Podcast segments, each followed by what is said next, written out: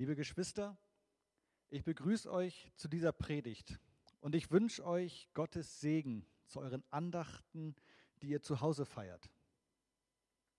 Auch wenn diese Form für uns noch ungewohnt ist. Wir sitzen nicht wie gewohnt in den Reihen bei uns im Gottesdienstsaal, sondern wahrscheinlich eher zu Hause im Wohnzimmer oder vielleicht am Küchentisch. Ich bin überzeugt, dass der Geist Gottes zu uns sprechen kann. Auch wenn wir gerade nicht viele Menschen um uns haben mögen, erleben wir diese Zeit vielleicht und hoffentlich im Bewusstsein einer besonderen Verbundenheit. Eine Verbundenheit mit denen, die wir normalerweise heute Morgen getroffen hätten, um Gottesdienst zu feiern.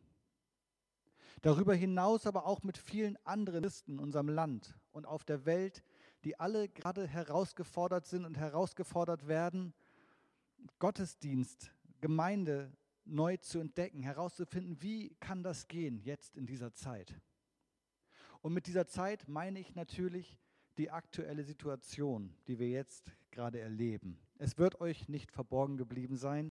Wir befinden uns mitten in einer weltweiten Pandemie, die den Alltag vieler Menschen komplett auf den Kopf stellt. Schulen und Kindergärten haben geschlossen ebenso wie viele Geschäfte und Einrichtungen. Krankenhäuser und Altenheime dürfen im Augenblick nicht mehr besucht werden. Und jeder von uns ist mit Sicherheit auf die ein oder andere Art von dieser Situation gerade betroffen. Noch vor zwei Wochen wäre das, was wir jetzt gerade erleben, die Maßnahmen, die wir in unserem Land erleben, wie wir leben müssen, kaum vorstellbar gewesen, undenkbar. Und wir lernen jetzt gerade unser Leben umzustellen. Wir müssen gerade alle lernen, uns neu zu verhalten, uns anders zu verhalten. Wir überlegen, was ist wirklich notwendig, was ist wirklich unverzichtbar und worauf sollten wir vielleicht auf der anderen Seite jetzt doch lieber verzichten. Und zwar aus Fürsorge für alle Menschen, die für die eine Infizierung mit dem Coronavirus aus Alters- oder aus Gesundheitsgründen möglicherweise schwerwiegende Folgen hätte. Deswegen leben wir bewusster. Wir leben bewusster denen zuliebe, die zu einer Risikogruppe zählen, auch wenn wir selber das nicht tun. Und das, was wir jetzt gerade erleben, das hat darum ganz konkret erlebbare Folgen für uns. Der Predigtext, den ich uns heute lesen möchte, der spricht in diese Situation hinein. Der Text steht im Evangelium nach Lukas, Kapitel 9, die Verse 57 bis 62. Ich lese sie nach der Übersetzung der Basisbibel. Unterwegs sagte jemand zu Jesus, ich will dir folgen, wohin du auch gehst. Jesus antwortete ihm, die Füchse haben ihren Bau und die Vögel haben ihr Nest. Aber der Menschensohn hat keinen Ort, wo er sich ausruhen kann. Ein anderen forderte Jesus auf, folge mir. Aber der sagte, Herr, erlaube mir zuerst noch einmal nach Hause zu gehen, um meinen Vater zu begraben. Aber Jesus antwortete ihm, überlass es den Toten, ihre Toten zu begraben, du aber geh los und verkünde das Reich Gottes. Wieder ein anderer sagte zu Jesus, ich will dir folgen, Herr, doch erlaube mir zuerst von meiner Familie Abschied zu nehmen. Aber Jesus sagte zu ihm, wer die Hand an den Pflug legt und dabei zurückschaut, der eignet sich nicht für das Reich Gottes.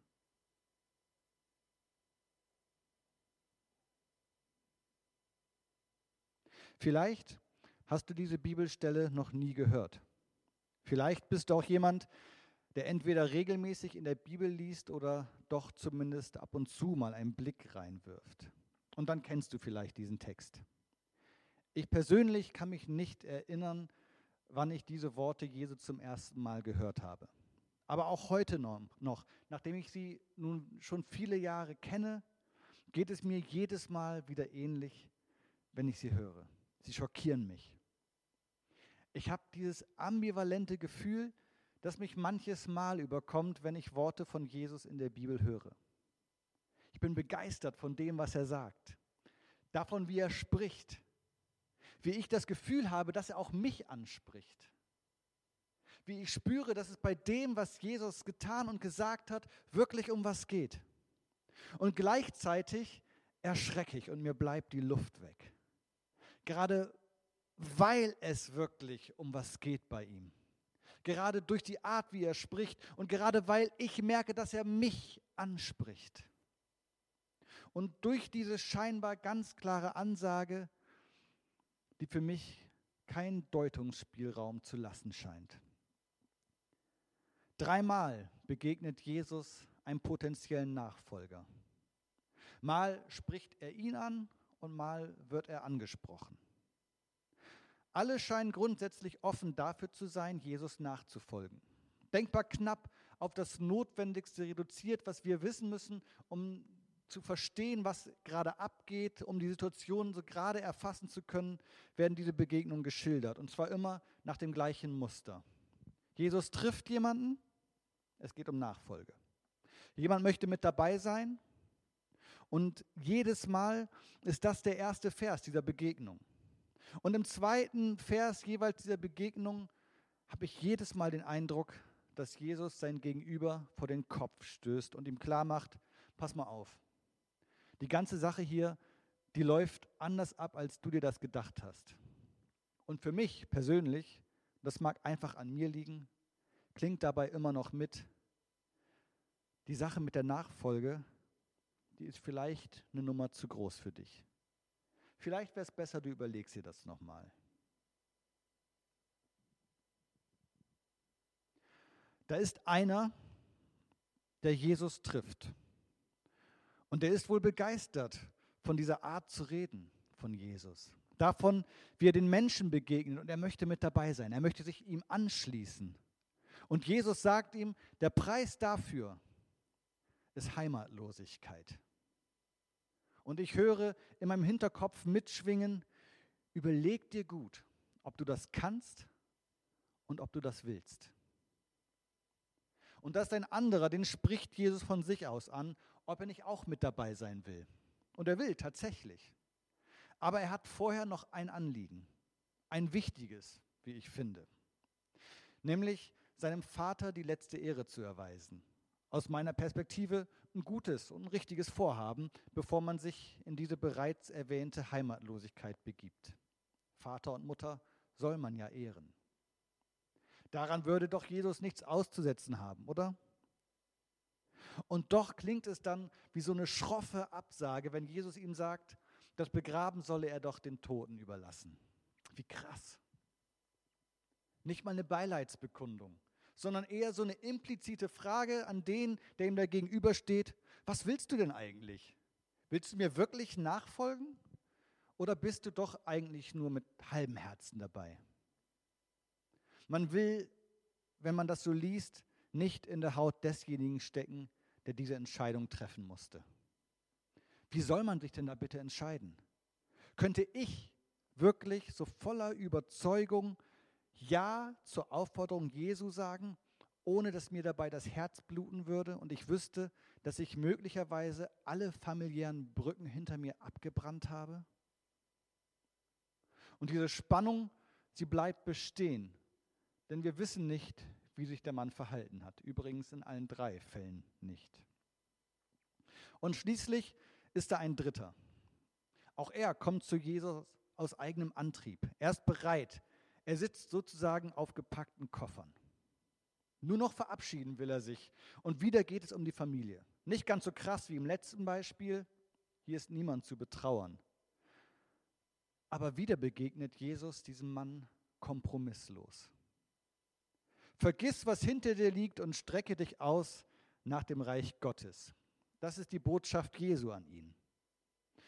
Und weiter, wenn du es nicht tust, dann bist du nicht geeignet für diesen Job. Und so, wie ich die Situation lese, hat der Mann doch eigentlich allein durch den Wunsch, sich noch zu verabschieden, wohl bereits seine mangelnde Qualifikation preisgegeben. Stiftung Gabentest, Urteil ungenügend. All das hinterfragt auch mich. Ich kann mich in alle drei Begegnungen hineinfühlen. Die Heimatlosigkeit, die Jesus dem einen vor Augen stellt, sie würde mich nicht kalt lassen. Den eigenen Vater nicht zu Grabe tragen, obwohl ich eigentlich könnte, ehrlich gesagt, für mich kaum vorstellbar. Und schließlich mich sang- und klanglos vom Acker machen. Meine Eltern, aber vor allem meine Frau und meine Kinder einfach so zurücklassen, ohne Abschiedskuss, nicht mal eine WhatsApp-Nachricht, da bin ich raus. Ganz ehrlich. Ich habe den Herrn Jesus lieb. Aber spätestens dieses Wort vom Flug, das geht mir wirklich an die Nieren, jedes Mal. Und ich glaube, genau das soll es auch tun. Jesus ist halt keiner, der einfach nur um den heißen Brei herumredet. Jesus ist ein Mann der klaren Ansagen, und zwar immer.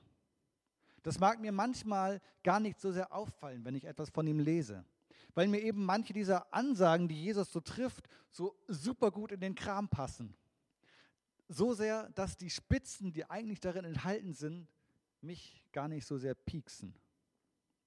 Aber die Ecken und die Kanten an anderen Aussagen und Ansagen von ihm, die schleifen sich einfach nicht rund.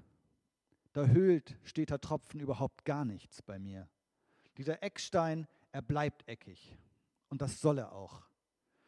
Das ist es ja, wie ich mir eingestehen muss, was zumindest einen Teil dieser Begeisterung für Jesus in mir ausmacht. Ich habe vorhin gesagt, dass es sich in dem, was Jesus fordert, um eine scheinbar klare Ansage handelt. Scheinbar deshalb, weil zumindest in einer der Anforderungen Jesu doch ein Logikfehler enthalten ist.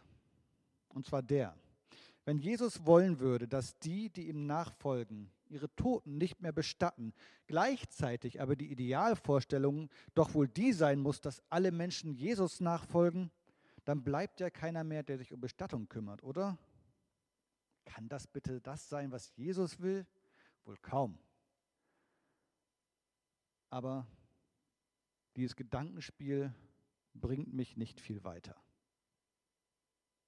Der Anspruch von Jesus an mich bleibt. Und dieser ist kein geringerer als der Anspruch an mein Leben. Und die Fragen, die sich mir hier stellen, die lauten, bin ich bereit, mir mein Leben in der Nachfolge etwas kosten zu lassen? Bin ich bereit, alle Bereiche meines Lebens dem Auftrag, den Jesus für mich hat, unterzuordnen? Und dieser Auftrag lautet, die Botschaft vom Reich Gottes zu verkünden. Er gilt jedem Christen. Bin ich also bereit, diesem Auftrag alles unterzuordnen? Bin ich bereit, dafür Entscheidungen zu treffen, die mir schwerfallen, die möglicherweise der gesellschaftlichen Norm widersprechen mögen? In gewisser Weise erleben wir gerade genau eine solche Situation jetzt.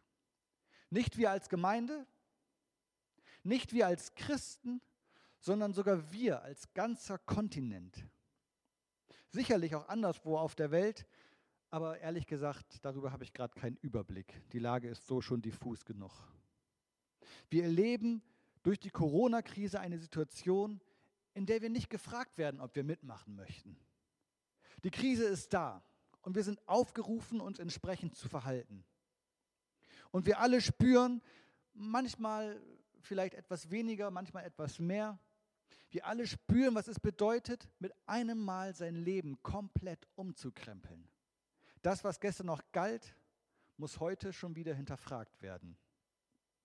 Social Distancing, also das ganz bewusste Abstand halten zu den Menschen, denen man vielleicht begegnet, ist gerade in aller Munde.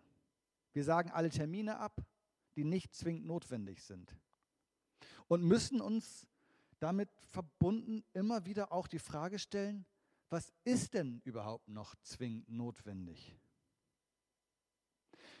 Der Kreis der Leute, die wir im Alltag noch sehen, ist ziemlich überschaubar geworden. Wir reichen uns nicht mehr die Hände, geschweige denn, dass wir uns umarmen. Und manchmal sind die Entscheidungen, ein Treffen mit einer geliebten Person doch lieber abzusagen, nicht leicht.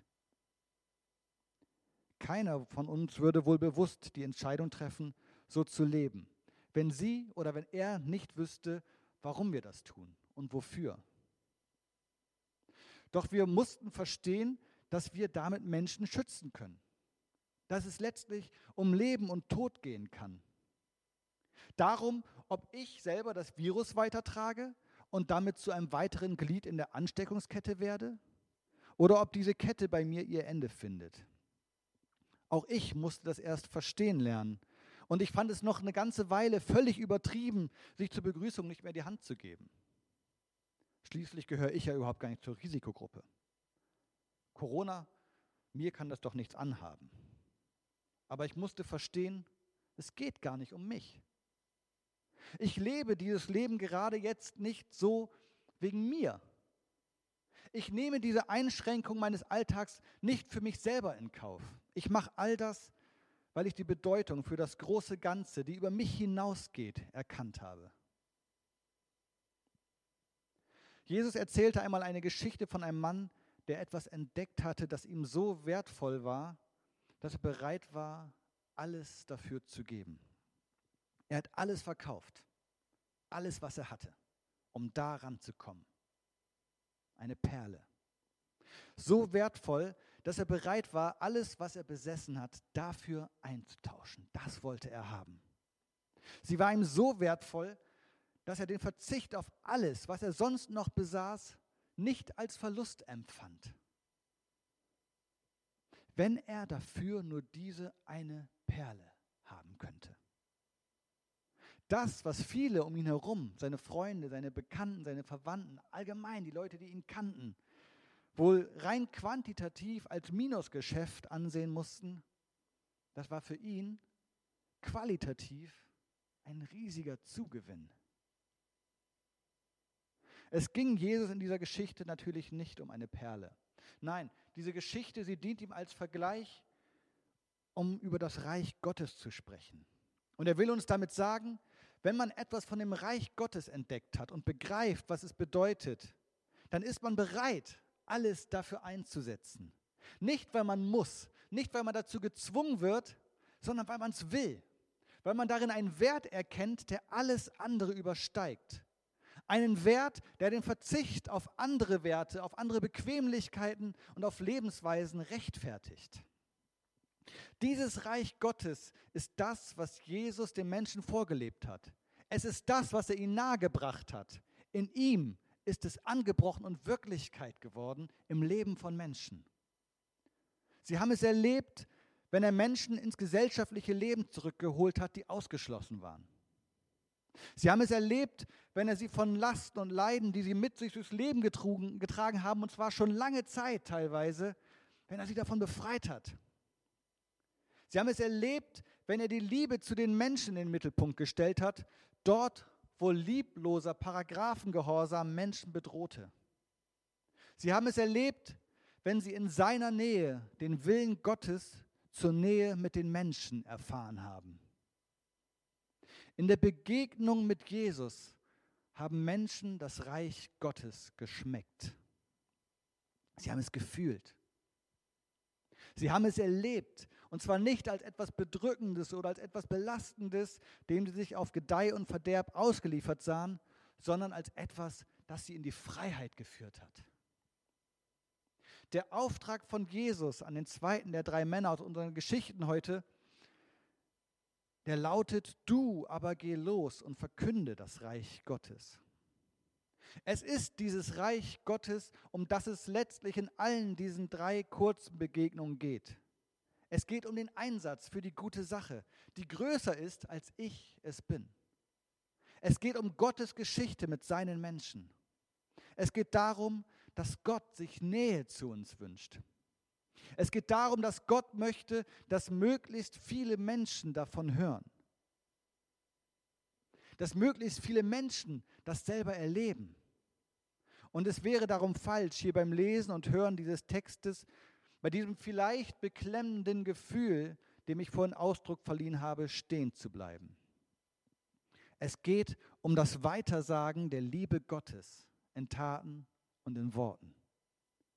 Und ja, das wird jedem, der sich entschließt, dem Auftrag von Jesus zu folgen, auch etwas abverlangen. Ein Leben mit Gott ist nun mal kein Leben, in dem es einfach heißen kann, weiter so.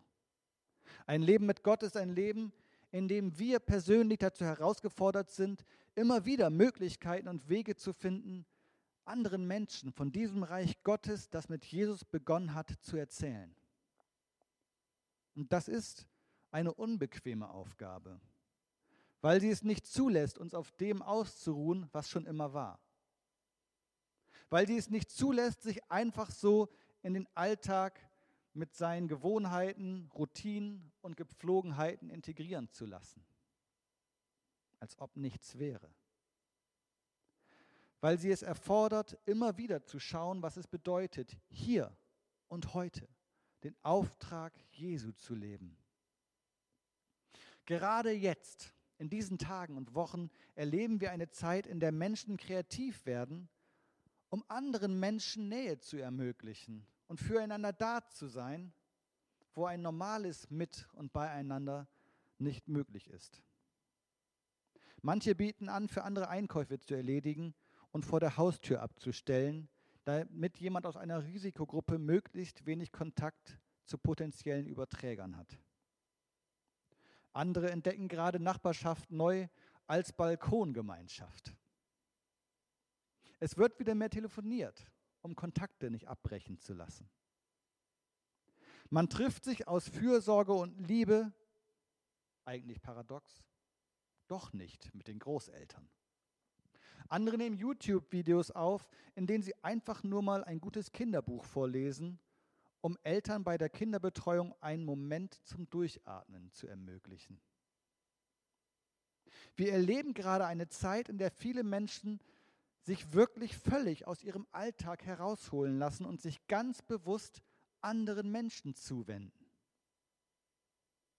Ganz bewusst für andere da sind, weil es gerade nicht um sie geht, weil es gerade um andere geht.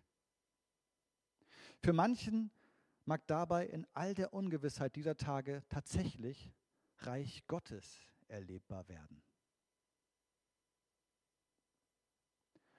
Diese Zeit der Corona-Krise, die wird irgendwann vorbei sein. Keiner weiß wann. Und man wird sicherlich, wenn es dann soweit ist, wieder zu einer Art Normalität zurückfinden, zu einer neuen Normalität. Wir werden uns vielleicht näher als zwei Meter kommen und wieder die Hand reichen vielleicht, vielleicht sogar wieder in den Arm nehmen. Der Auftrag von Jesus an all die, die ihm folgen möchten, wird aber nicht vorbei sein. Wir werden weiterhin aufgerufen sein, Reich Gottes erlebbar werden zu lassen.